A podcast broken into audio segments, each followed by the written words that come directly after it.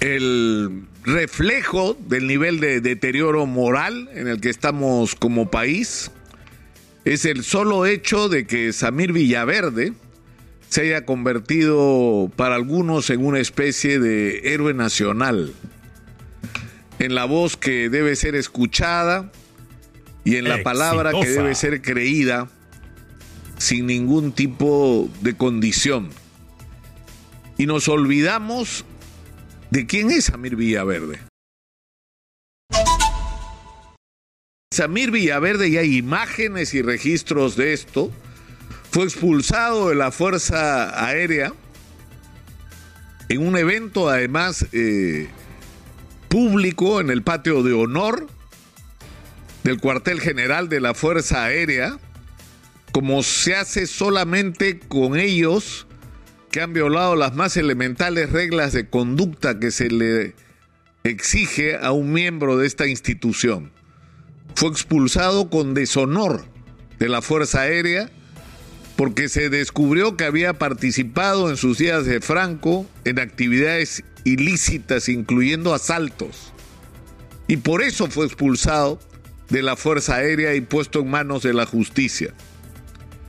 Sin embargo, tuvo que pasar hasta el año 2007, es decir, ocho años después, para que Samir Villaverde tuviera que vérselas con la justicia cuando participó en un asalto a una pizzería en Miraflores a balazo limpio. Hubo heridos, la versión periodística es el que él mismo resultó herido, pero que se hirió seriamente a un miembro del Serenazgo. Y eso le valió la condena de 10 años de cárcel. Es decir, el señor Villaverde fue sentenciado el 2000 o el año 2009 y esto debió suponer que debía estar en la cárcel hasta el 2019, pero fíjense ustedes, no estuvo. Estuvo solo dos. Es decir, ¿cómo alguien que participe en un asalto a mano armada a una pizzería, es decir, que es hurto agravado, que expone la vida de personas a riesgo, que además se enfrenta a la autoridad, sale a los dos años de la cárcel. En el Perú sabemos cómo se arreglan esas cosas. Con billetes sobre la mesa. Ya ni siquiera abajo de la mesa, encima de la mesa. El señor Villaverde sale de la, cárcel y pasa muy poco tiempo. Y otra vez, el 2013 está enfrentado a serios cargos por el delito de falsificación de documentos y es nuevamente sentenciado. Eh, pero milagrosamente y pese a los antecedentes, es decir, porque se supone que cuando a alguien le dan un beneficio penitenciario, y él fue sentenciado en el 2009 y lo sentencian a 10 años que se cumplían en el 2019, si te dan un beneficio que sospechosamente él obtuvo solo a los dos años, al haber cumplido la quinta parte de su condena, comete otro delito.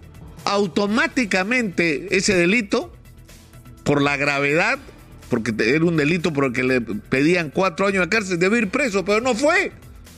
No fue porque además no solo había cometido el delito, había violado las reglas de conducta a las que estaba sometido por los beneficios penitenciarios con los que lo habían beneficiado años antes por el asalto a la pizzería. Pero el señor sale en libertad, el señor no va preso.